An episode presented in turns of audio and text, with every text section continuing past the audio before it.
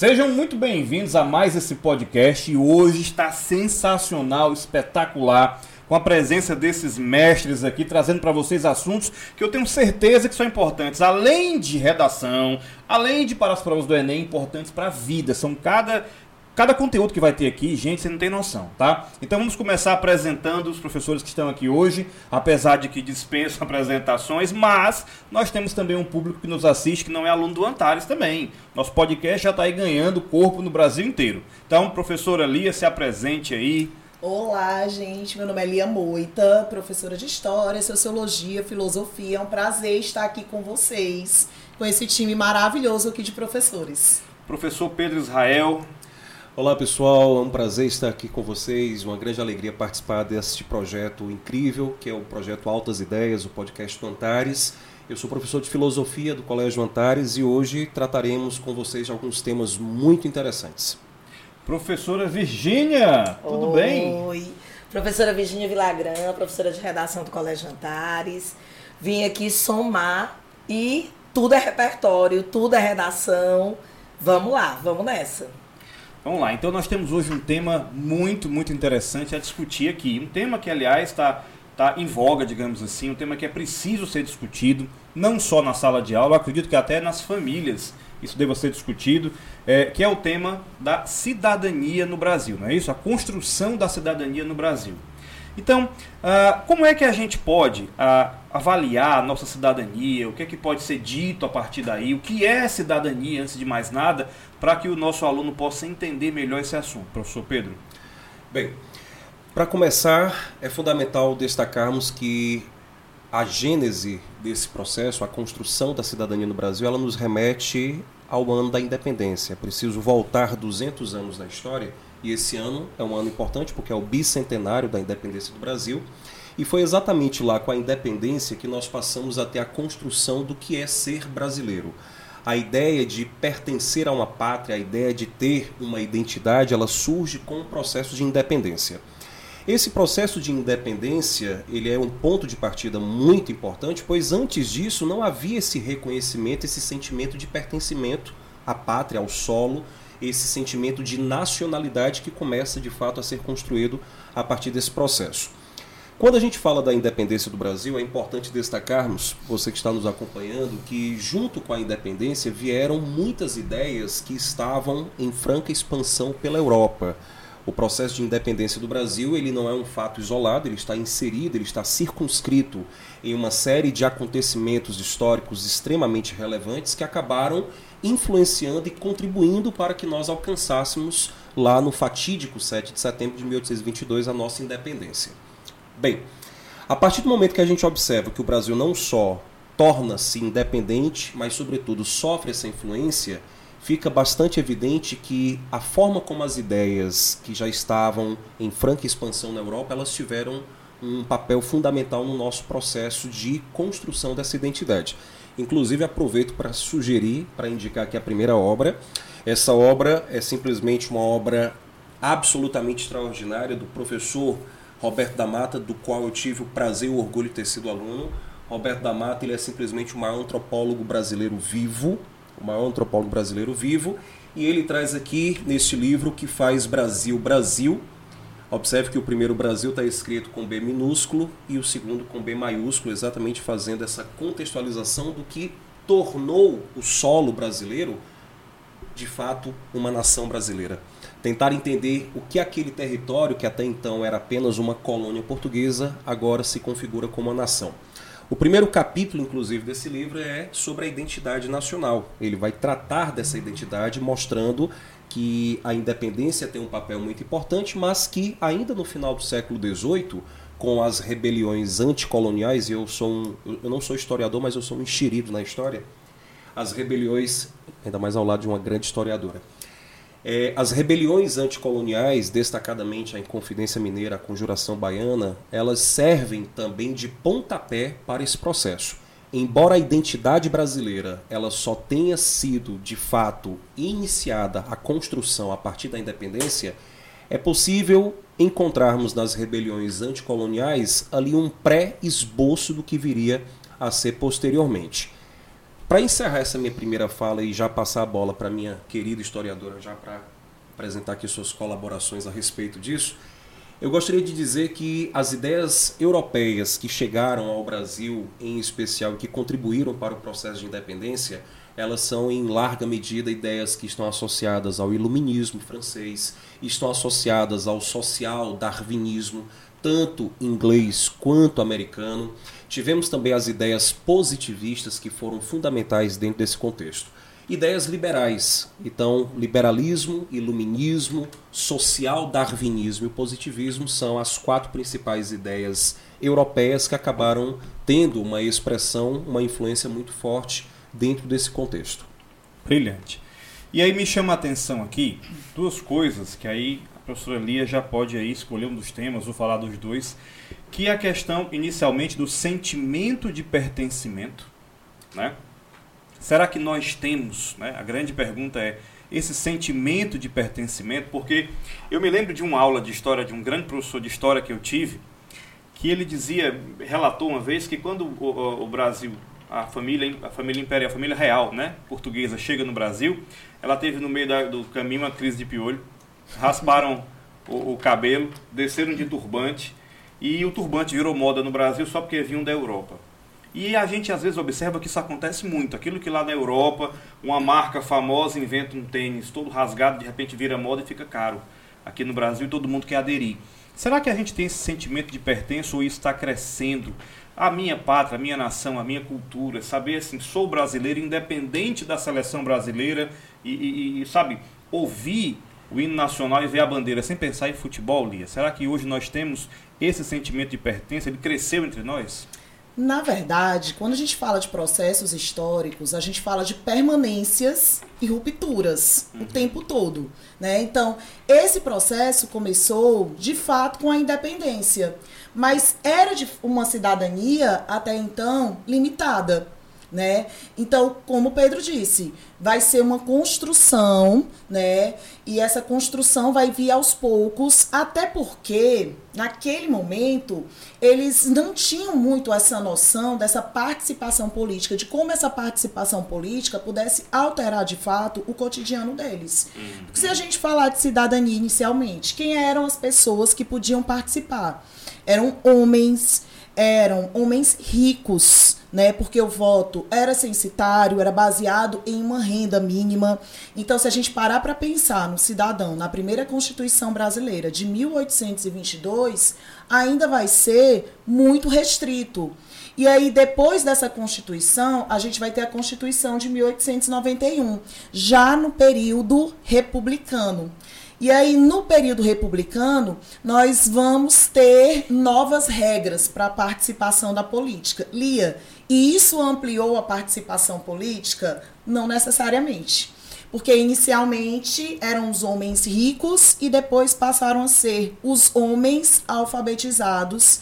Então eu acho que nem 15% da população brasileira participava dessas eleições, né? E as mulheres, as mulheres, elas vão começar a fazer parte desse universo né, de votar, ser votado e poder contribuir com direitos não só políticos, mas direitos sociais no Brasil, apenas com a Constituição de 1934. Né? Caramba, muito tempo sem poder participar. Muito né? tempo sem poder participar. E aí, Lia, a, as mulheres vão ter uma participação grande na política brasileira? Não porque ainda, né, até a Constituição de 1988, o voto era apenas para as pessoas alfabetizadas e naquele momento isso limitava muito a participação política.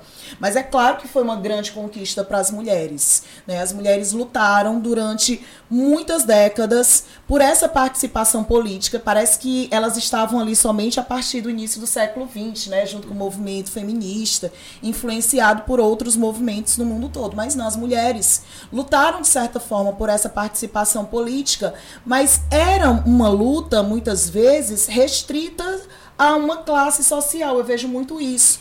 Porque as mulheres da classe média lutavam muito por essa participação. E dentro da classe média existiam núcleos conservadores né, das mulheres que não viam com a participação política a possibilidade de ampliar de fato as conquistas sociais femininas, né? Enfim, é, mas para eu não me dispersar, porque eu falo demais.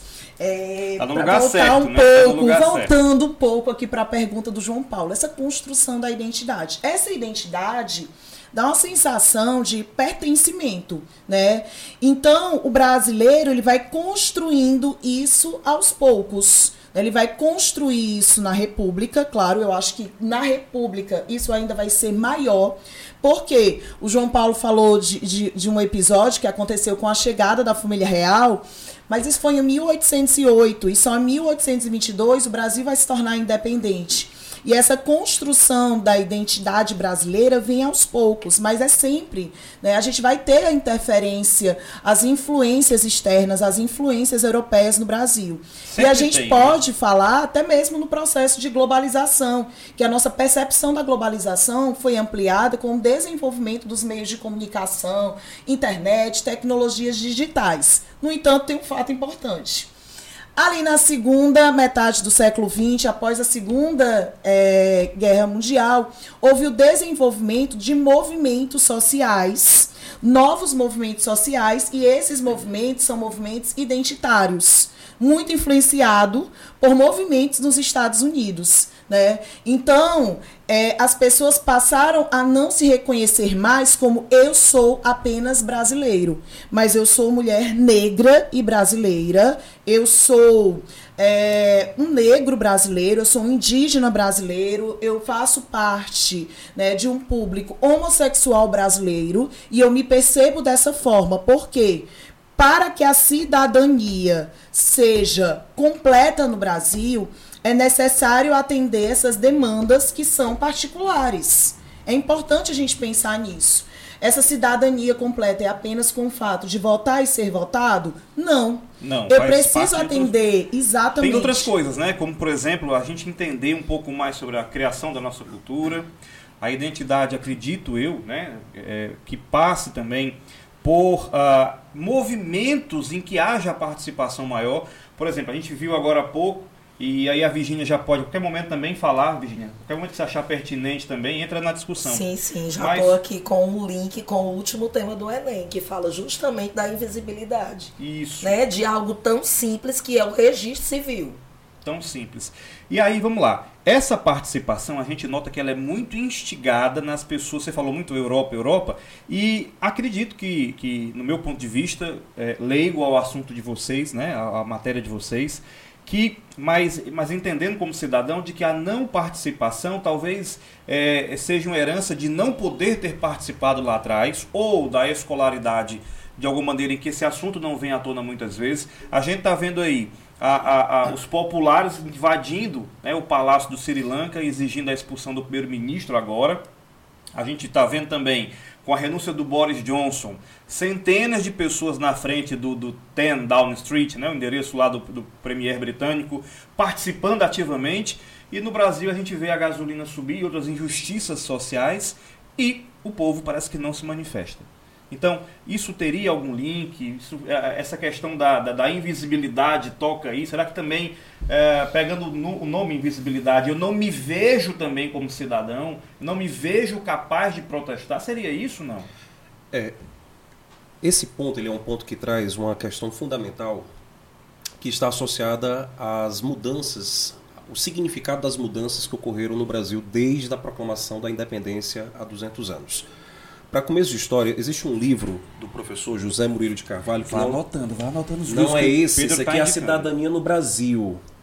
Eu também tive o orgulho de ter sido aluno do José Murilo de Carvalho. É um gigante, um dos maiores, um dos maiores historiadores, cientistas políticos que nós temos no Brasil.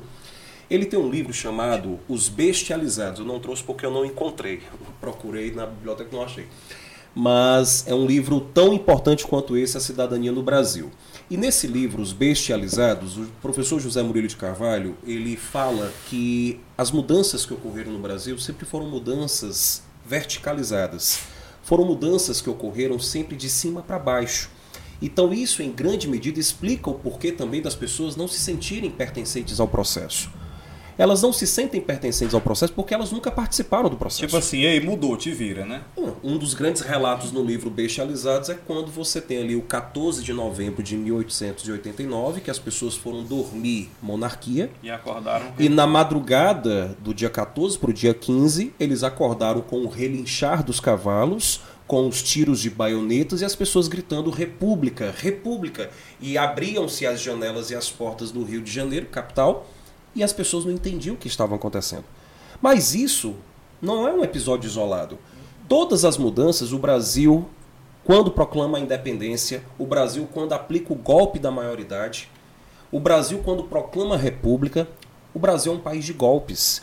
A proclamação da independência foi um golpe. A proclamação do, do golpe da maioridade para dar permissão a Dom Pedro II de se tornar imperador foi um golpe. A proclamação da república foi um golpe. Depois tivemos um golpe que foi aplicado por Floriano ao próprio Marechal. Depois tivemos o golpe da, do café com leite contra a República da Espada. O Brasil é um país de golpes. Depois tivemos o golpe de 30 de Vargas, que pôs fim à política do café com leite.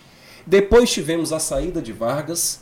Depois veio o golpe militar de 64. E tivemos o último golpe, que foi em 2016. Que foi um golpe jurídico, parlamentar, político que aconteceu nesse país.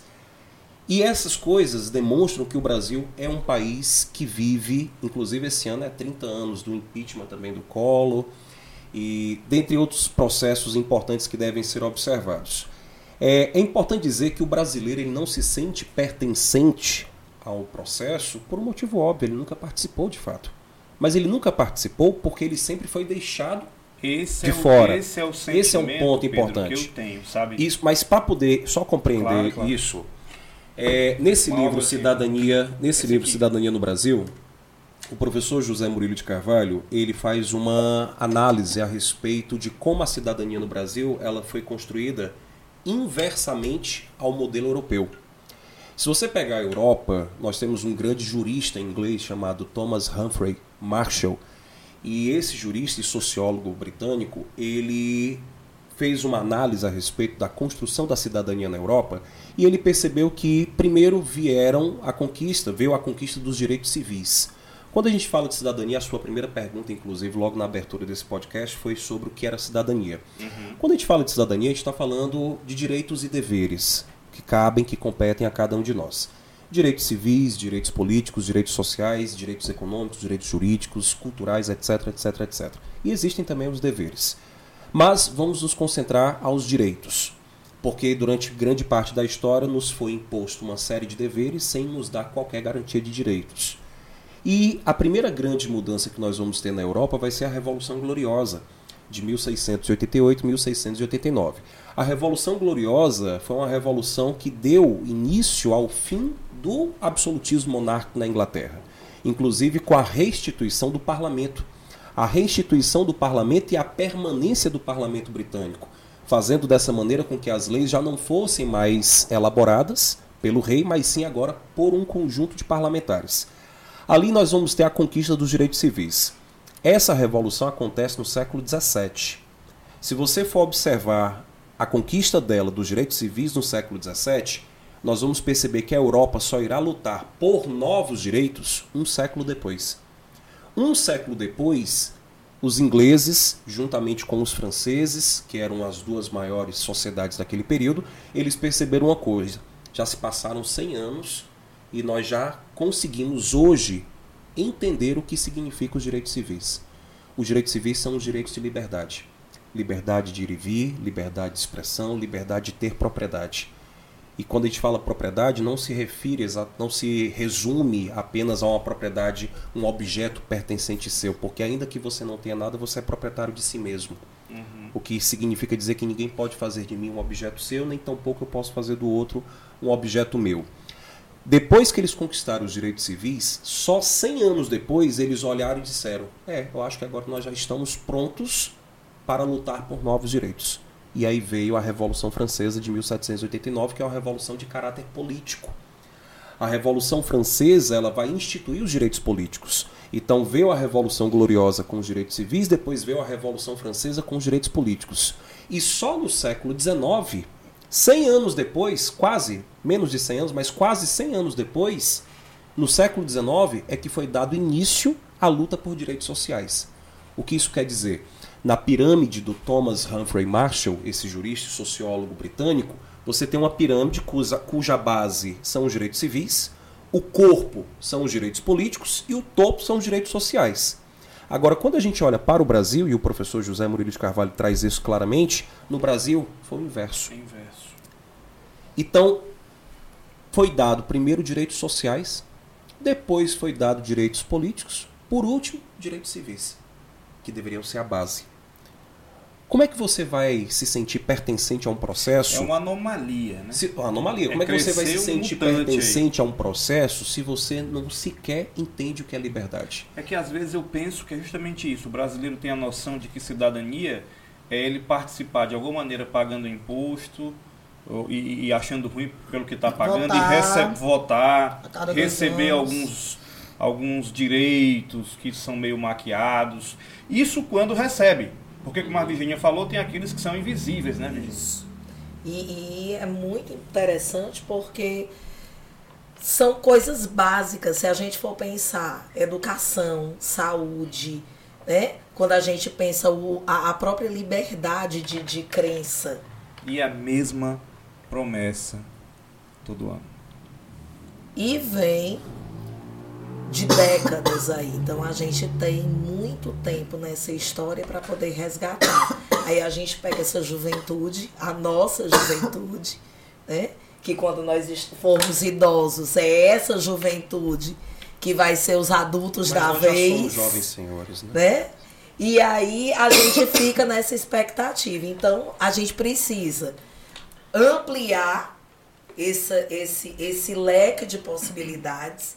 Como foi dito, a gente precisa entender para além do Enem. São questões sociais que a gente precisa fortalecer essa discussão para além desse podcast, né? para além desse momento, e entender que o que vier em termos de proposta, a gente precisa puxando um pouquinho para a redação. O tema da redação, quando a gente tem fortalecido essa alusão histórica que, que, que Pedro e Lia trazem de uma maneira assim tão encantadora. Uma maneira né? babável. É. Eu tava aqui babando. É. E aí a gente acaba se envolvendo, mas a perspectiva é que venham entre quatro eixos.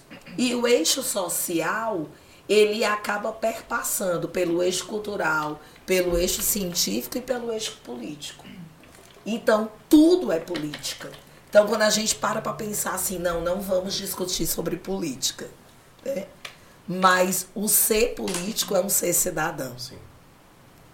Então, quando a gente fica, ah, eu não sei qual é o tema que vai vir, eu não sei se eu vou estar preparado para o tema, se eu tenho esse contexto histórico e essa alusão histórica fazendo parte da minha vivência e da minha experiência de mundo, não tem como dar errado. A gente tem a própria Constituição. O tema que vier no Enem, ele vai vir na perspectiva de um problema social que a gente vai ter que desenvolver uma proposta de intervenção. Então, a gente na prática, essa busca pela proposta de intervenção, né? O que, que a gente vai fazer? Eu acredito que esse desespero, de vez em quando, porque assim, na, a- falando um pouquinho aqui de, de- de cérebro, um pouquinho da minha matéria aqui. Nós não tomamos as melhores decisões quando as emoções estão afloradas. Porque decisão não é obra da emoção, decisão é obra da razão. Tanto é que tem uma- uma- um, um velho ditado né, popular que a gente a gente não pode fazer compras, fazer o mercado com fome. É um perfeito exemplo. Né? Então, assim, a- a- parece que no Brasil a gente só deixa para falar de direito quando o sapato aperta muito.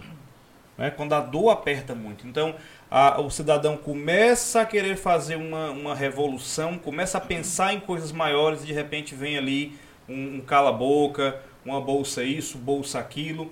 E isso parece que vai, sabe, apagando o fogo que vai se acendendo em cada um para lutar pelos seus direitos. E o Pedro Israel falou uma coisa muito interessante quando ele enfatizou, falou direitos e deveres, mas enfatizou bem a palavra deveres, né? Então a gente tem, a gente no Brasil talvez confunda direitos né? simplesmente com essa questão do, da, da, da bonificação para ficar calado, pensa que isso é um direito, né? e deveres desconhece radicalmente. Né? Eu mais uma vez eu gosto de dar esse exemplo. O tempo em que eu estive fora do Brasil, em que eu morei com a família, eu percebi coisas nas pessoas que não precisava da iniciativa de ninguém para que aquilo acontecesse. Me lembro bem de um casal de idosos num domingo, num domingo de sol, num dos parques, coletando latinhas deixadas por alguém e o olhar deles já ensinava muita coisa para cada um, dizendo isso aqui é meu. Né? Cada praça do interior lá da Inglaterra que a gente ia, cada praça tinha um memorial com o nome de cada soldado que lutou naquela guerra. E no Brasil a gente desconhece até, até os próprios movimentos, porque a história nos foi ensinada. Você falou jovens senhores, então no nosso tempo também a história foi ensinada de uma maneira muito Power Ranger. Nossa, em jovens senhores. Muito heroísmo. Não, não, tirando a Lia. Mocinha, tirando a Lia, tirando a Lia. tirando a Lia, que é da TV Colosso pra cá, né? Sim, claro. Aí, quer dizer, a gente. É, aqui, gente, ao vivo, de vez em quando, o telefone do nosso contra-regra, diretor-geral aqui, toca o alarme dele né? É, até da supervisora, é incrível. Mas é bom porque um assim, de crise, ao vivo é mais gostoso. Aqui, é. Com carpete. Deixamos bem claro que não é Covid. Não, Lia é foi testada, alérgica. porque tem um Sim. carpete aqui, ela tem crise alérgica. E cria um gato, dá pra entender? Ah, e vivo agarrada no gato, vocês sabem. Quem, os meus alunos sabem que eu vivo agarrada na Chica. Em homenagem ao meu grande amado Chico Buarque. Mas vamos voltar aqui ao fato. Voltemos ao tema, né? É, Então, então? É, já, já, não, já, já, já pegando aí, vai lá. Passou o acesso de tosse, já quero falar de novo. Já pode falar, né? Então, essa confusão que o brasileiro tem, né? Ah, eu vou cuidar do, do público. Esse, o que é público é meu, essa confusão entre o público e o privado, esse patrimonialismo, né, esse clientelismo, é uma característica de toda a formação histórica e social brasileira. Né? E isso é relatado por vários sociólogos e historiadores. Né? A gente pode falar aqui, falando em Chico Buarque, do Sérgio Buarque de Holanda, que fala sobre esse homem cordial, que é o homem patrimonialista, que é o homem que muitas vezes é patriarcal, que ele confunde o público e o privado. Então ele ele não consegue entender a diferença de uma política assistencialista e dá aqui uma coisinha, um candidato dá uma, uma cesta básica, dá 100 reais no processo de, das eleições. Ele quer tirar vantagem de absolutamente tudo, né? E ele quer tirar vantagem das filas dos postos para conseguir uma consulta, para conseguir tomar vacina antes de todos os outros. Ele quer empregar toda a família no cabide de empregos que tem dentro é, da política. Então, assim, políticas públicas são necessárias. Inclusive, são políticas compensatórias para uma situação de desigualdade que nós vivemos no Brasil. Qual é o grande mal do Brasil hoje? As desigualdades sociais que cada dia mais têm se transformado em abismos, e especialmente a situação de insegurança alimentar. E vocês podem aí pesquisar sobre insegurança alimentar, que é um termo muito utilizado hoje, que pode ser utilizado inclusive na redação, que não é apenas ter fome, né? É você ter a garantia de uma alimentação com qualidade. Então isso tem se falado por quê? Porque o Brasil voltou para o mapa da fome. E isso não é um fato que vem acontecendo apenas né, da pandemia para cá. É um fato que vem acontecendo nos últimos anos, né, desde 2018, enfim. Então, esse fato requer políticas públicas.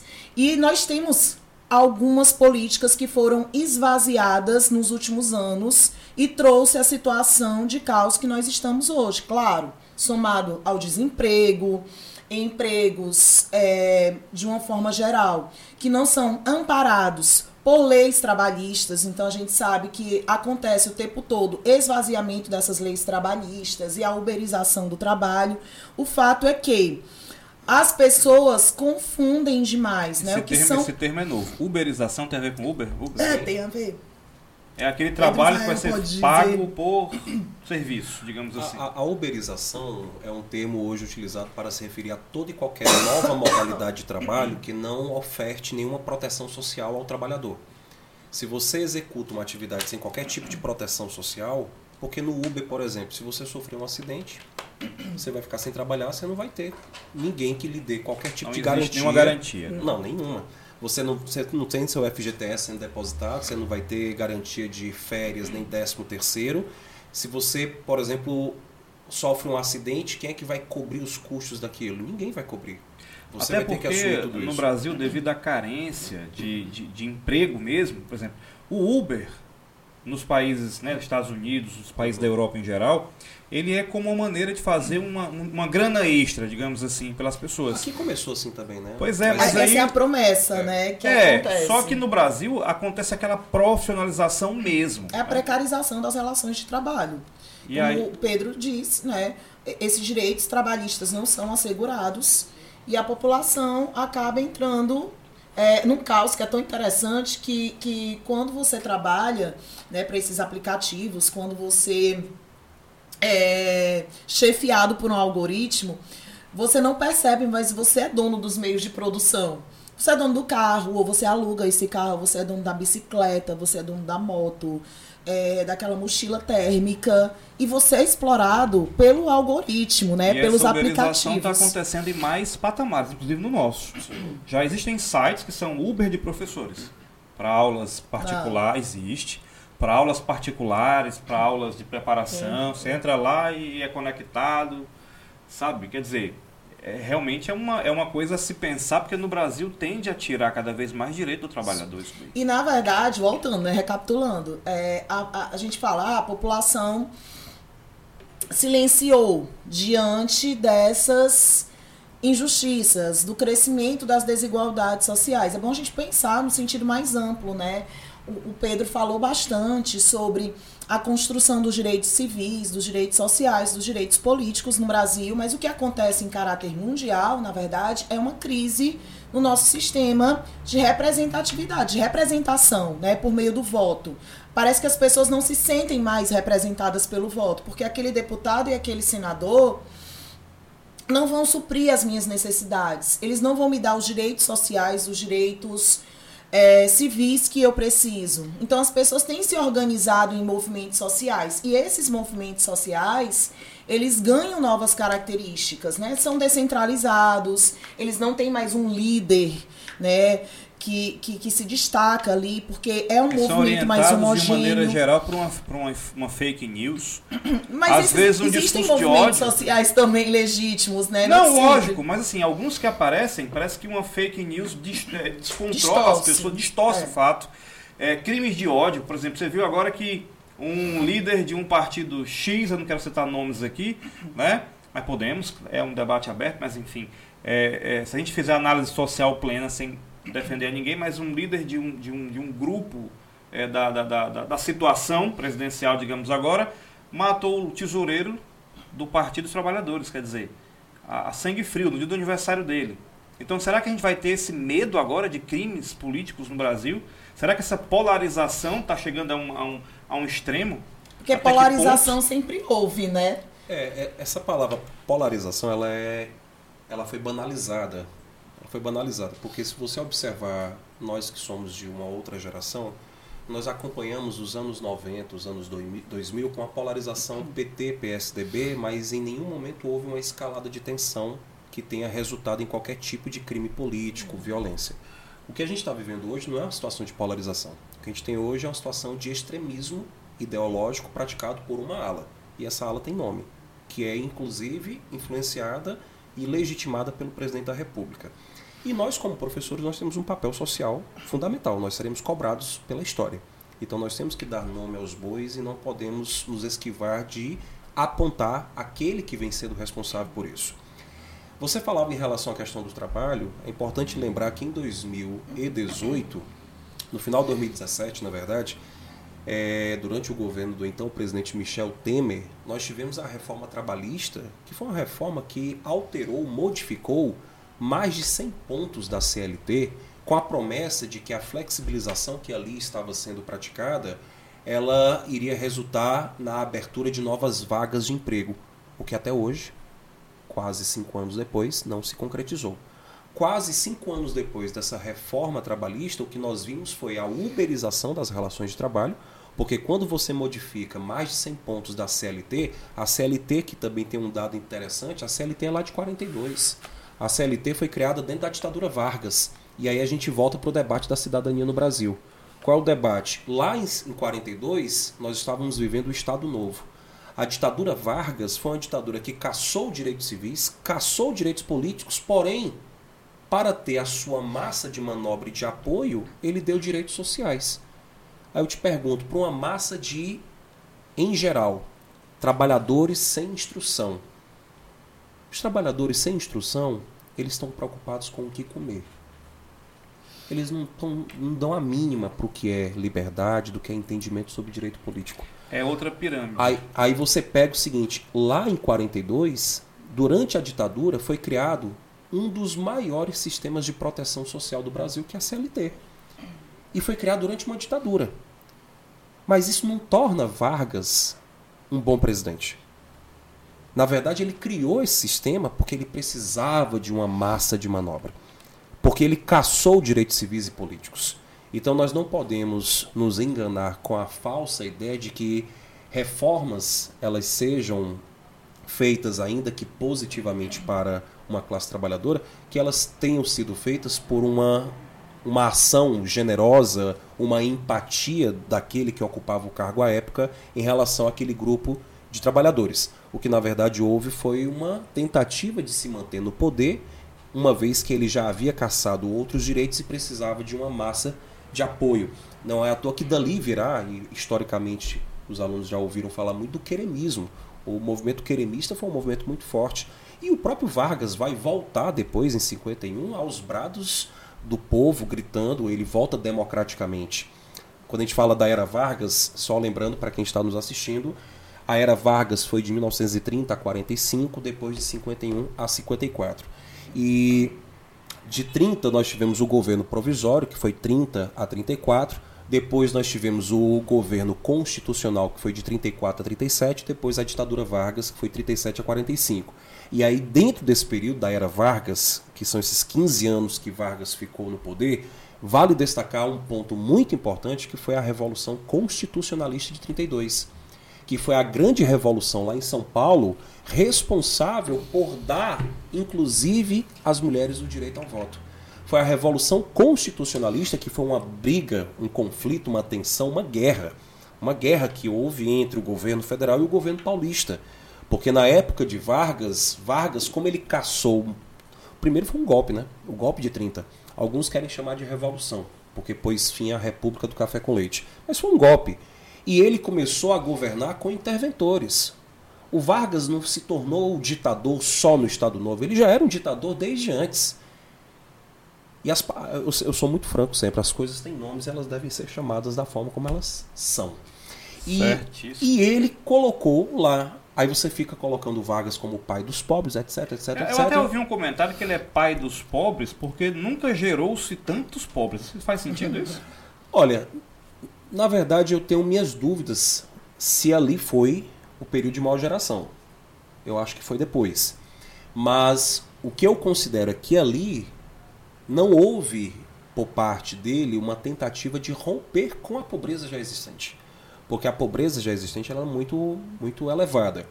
Ele criou algumas medidas sociais, como eu já anunciei, mas isso não modificou a estrutura de domínio que havia por parte da elite brasileira. É melhor usar o termo, ele era o pai dos pobres, mas ele era a mãe, mãe dos ricos. A mãe dos ricos. E a Revolução Constitucionalista de 32, que completa 90 anos, e aí é importante que os nossos alunos estejam atentos, pois é, tanto o Exame Nacional do Ensino Médio, como os demais vestibulares tradicionais, públicos e particulares do nosso país, eles podem trazer, inclusive na redação, a questão da importância da Revolução Constitucionalista para a conquista do direito ao voto por parte das mulheres. Porque a Revolução foi de 32, e é importante dizer que a Revolução de 32, ainda que ela tenha sido derrotada, ela saiu vitoriosa. É, uma, é um paradoxo da história. Porque a Revolução conseguiu a Assembleia Constituinte, que conseguiu inserir em 34, na Constituição de 34, o direito da mulher de votar. Mas a revolução foi derrotada por Vargas. Vargas venceu a revolução. Inclusive tivemos ali alguns nomes muito importantes, o famoso MMDCA, onde você tem alguns, alguns personagens, o Martins, o Mirangaia, o Drauzio, o, o Drauzio, o Alvarenga e o Camargo.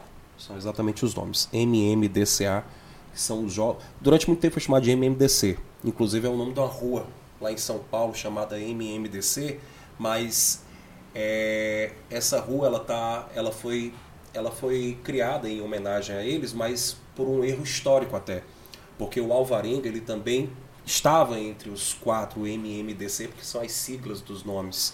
Só que o Alvarenga só morreu três meses depois, mas ele foi atingido durante o evento que matou esses quatro, o Martins, o Mirangaia, o Drauzio e o Camargo. E ele faleceu três meses depois, acabaram só lembrando dos quatro que foram mortos inicialmente na Revolução Constitucionalista lá de 32. E aí ele morre depois, em agosto, Aí, quando foi feita a homenagem lá em São Paulo, só fizeram a homenagem ao MMDC. Já tinha morrido, né? Ao MMDC, mas tem o AI para ser acrescentado. É. Então, a Revolução Constitucionalista é importante também dentro desse contexto de cidadania no Brasil. Com certeza. E aí, fazendo um link aqui, agora com a Virgínia também, entre o que a Lia falou, né? E, cara, tô babando aqui, viu? Que podcast maravilhoso. Não é? Cara, que fantástico. É, mas fazendo aqui um link, a gente falou aqui de sociedade, a Lia falou da miséria que está acontecendo aqui também hoje em dia no Brasil, a fome, né? a gente retornando ao cenário da fome, mundialmente conhecido, porque a gente está na, na, na, notícia em todo mundo. Quando deram a facada no presidente, eu vi na, na BBC de, de longe, a gente consegue ver tudo na época. E nós, tem outra pirâmide, para quem estuda né, comportamento humano, desenvolvimento humano também, tem a chamada pirâmide de Maslow e nessa pirâmide de Maslow, a base de tudo, né, Virginia, é a segurança alimentar, a segurança fisiológica. Ou seja, o cara para começar a pensar em qualquer coisa que ele possa crescer, Sim. ele tem que ter, no mínimo, uma segurança é, é, alimentar, fisiológica, tem que ter um teto para dormir e comida para comer. E eu estou aqui diante de uma manchete aqui do, do, da Folha de São Paulo, que nós estamos aí com é, 12 milhões de desempregados no Brasil. Como é que fica isso? Como é que isso pode ser abordado também na redação, Virginia? Quando a gente fala da questão do desemprego, vem por trás da questão do desemprego, eu acho que o desemprego em si não seria tema, né? Mas a perspectiva, por exemplo, do jovem nesse mercado de trabalho.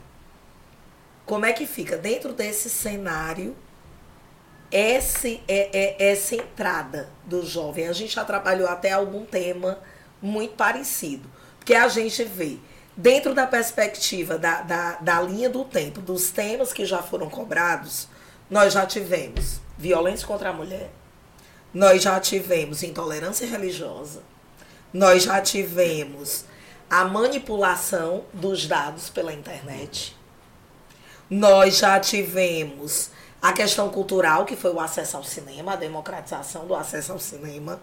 Né? Nós já tivemos o estigma com as doenças mentais e agora o último, a invisibilidade com relação ao registro civil.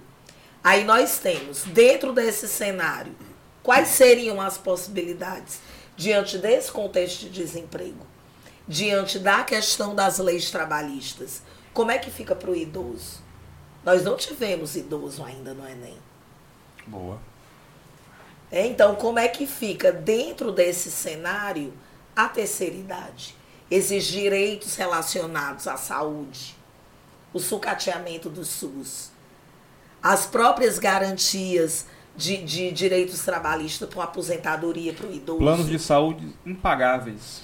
Para quem, quem não confia no público ou não. Ou não lhe é assistido de maneira correta, acaba pagando por fora e é um preço impraticável. Questões estruturais nas ruas, né? Os idosos não conseguem ter paz, acessibilidade, não conseguem ter paz andando na calçada. É muito difícil aqui, tipo em Fortaleza, o, desnível das calçadas, né? Não é padronizado. Parece um eletrocardiograma as calçadas. Com certeza. É, e o próprio desrespeito para o próprio estacionamento do idoso. É? A questão do, do desrespeito à fila preferencial, ao lugar à fila preferencial. Então, algo que a gente vê totalmente, uma visão totalmente diferente quando a gente vai para a Europa. Então, dentro dessas questões, e aí fica a dica, porque dentro desse contexto a gente a pode gente comparar nacionalidades, a gente pode comparar esses contextos, mas a gente tem que puxar para o Brasil. Eu queria o que tema fosse do buscado, Enem fosse imitado, né, Virginia? Então. Vamos imitar na sua moda, não, vamos imitar os costumes da educação. Mas a gente passa também. muito por uma, pela uma questão da educação, né? É. Uma questão cultural tem que ser construída, transformação de mentalidades e por meio da educação mesmo. E aí, eu queria até citar também um fato, né? A gente falou aqui da fome, que é um tema, é, infelizmente, bastante comum no nosso dia. A questão também é, dessa suposta polarização, mas é um crescimento de um autoritarismo na nossa política brasileira. Falar também da questão da mulher, que já foi citada no Enem, né, essa violência da mulher contra a mulher na redação, mas é um tema que sempre é recorrente sempre. nos textos de interpretação, nos textos de história, de sociologia, porque é algo que é bem recorrente na sociedade brasileira. Então, assim, a mulher passou a duras penas para conquistar a cidadania, para conquistar direitos civis, como o direito ao divórcio, como o direito de ela escolher livremente o lugar que ela queria trabalhar sem autorização do marido ou autorização do pai, o direito de gerir sua propriedade sem precisar de um homem, né, que fizesse isso por ela, porque o Código Civil, ele precisou ser transformado no Brasil e dizer que a mulher, né, ela tem plenos direitos como os homens, né, que eles são iguais, o indivíduo, e não falar do homem, literalmente no Código Civil. E a mulher ela teve grandes conquistas no século XX, né, o direito à educação, é, ampliação na participação política no início do século XXI. É, houve essa transformação na legislação de forma que 30% das mulheres, de, dos candidatos dos partidos precisam ser mulheres e depois que a verba eleitoral precisa ser destinada à campanha das mulheres, então a gente percebe na TV, né, nessas propagandas que falam cada vez mais da mulher, da participação política, não é benesse dos partidos políticos, não. Né? Na é verdade, é foi uma conquista, é lei, precisa haver. E, e exatamente cutucar as meninas, cutucar as mulheres, que elas precisam participar, para que a gente possa ver né, algo ser transformado. Mas, apesar de toda essa caminhada, as mulheres ainda sofrem com a agressão, com a violência e com a mentalidade ainda patriarcal no Brasil.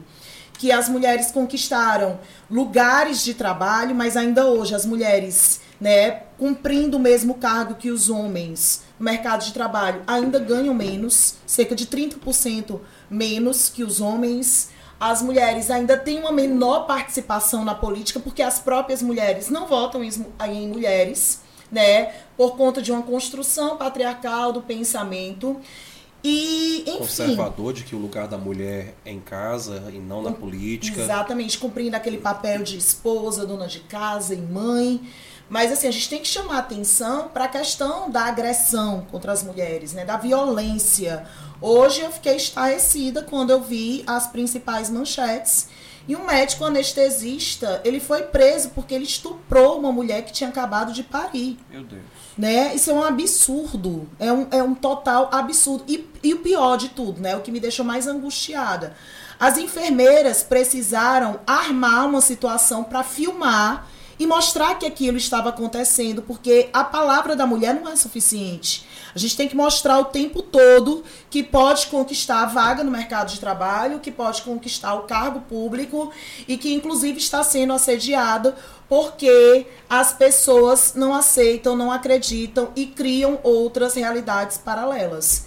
Então, assim, para que de fato essa cidadania seja concretizada, é necessário mudar a base, é mudar a educação. E tem que mudar, inclusive, a mentalidade das próprias mulheres que estão educando os homens. As mulheres, elas são a base de transformação, mas elas também são a, a, a base de manutenção Totalmente. do patriarcalismo, porque as nossas mães tiveram outra, tiveram outra educação e muitas vezes elas mantêm esses padrões patriarcais, né? essa mentalidade de ah, mas a mulher estava vestindo uma roupa curta. É uma, é uma controlando a outra, né? Eu estava lendo um artigo esses dias, eu achei bem interessante, né? Enquanto a mulher criaram a pílula anticoncepcional, né, para regrar essa maternidade da mulher e que de fato, né, a gente já até conversou é, em sala de aula, que foi uma grande conquista para as mulheres, para elas decidirem que o corpo delas também podia ser utilizado para o prazer, mas o anticoncepcional masculino foi silenciado, mas criaram o que para o homem? A pílula azul. Porque o homem pode usar o corpo dele do prazer o tempo todo, pro prazer o tempo todo. Mas a mulher, ela é julgada por isso. Né? E o tempo todo tem que estar tá se justificando para a sociedade. Então é, é, é, muito importante a gente pensar sobre isso, né? Não só para os vestibulares, mas pensar para as nossas práticas cotidianas. Inclusive, João Paulo, eu pensei com o Pedro. O Pedro é uma pessoa tímida, ele não quer mostrar esses outros dotes dele.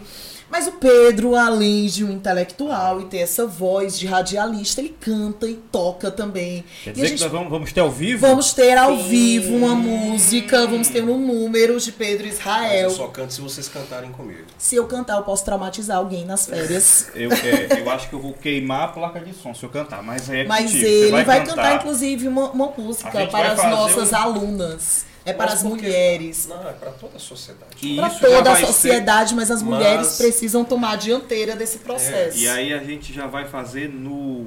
no eu, eu, tenho tanta dor de dizer isso, minha gente. Hum. É a coisa que eu mais tenho, é, é aquela dor de falar aqui, é que o podcast está chegando ao fim. Mas vai chegar ao fim de uma maneira brilhante, um Sim. fechamento hoje musical. Não é isso? Bem, eu escolhi cantar para a gente hoje uma música que é muito representativa em relação a, a, todo esse debate que nós estamos aqui traçando, e em especial em relação às mulheres, de fato, mas serve para todos, que é a música da Rita Lee, aquela música Agora Só Falta Você. Vocês, vocês conhecem, né? Sim, claro. E vocês vão cantar comigo, né? Um belo dia resolvi mudar e aí? E fazer tudo o que eu queria fazer.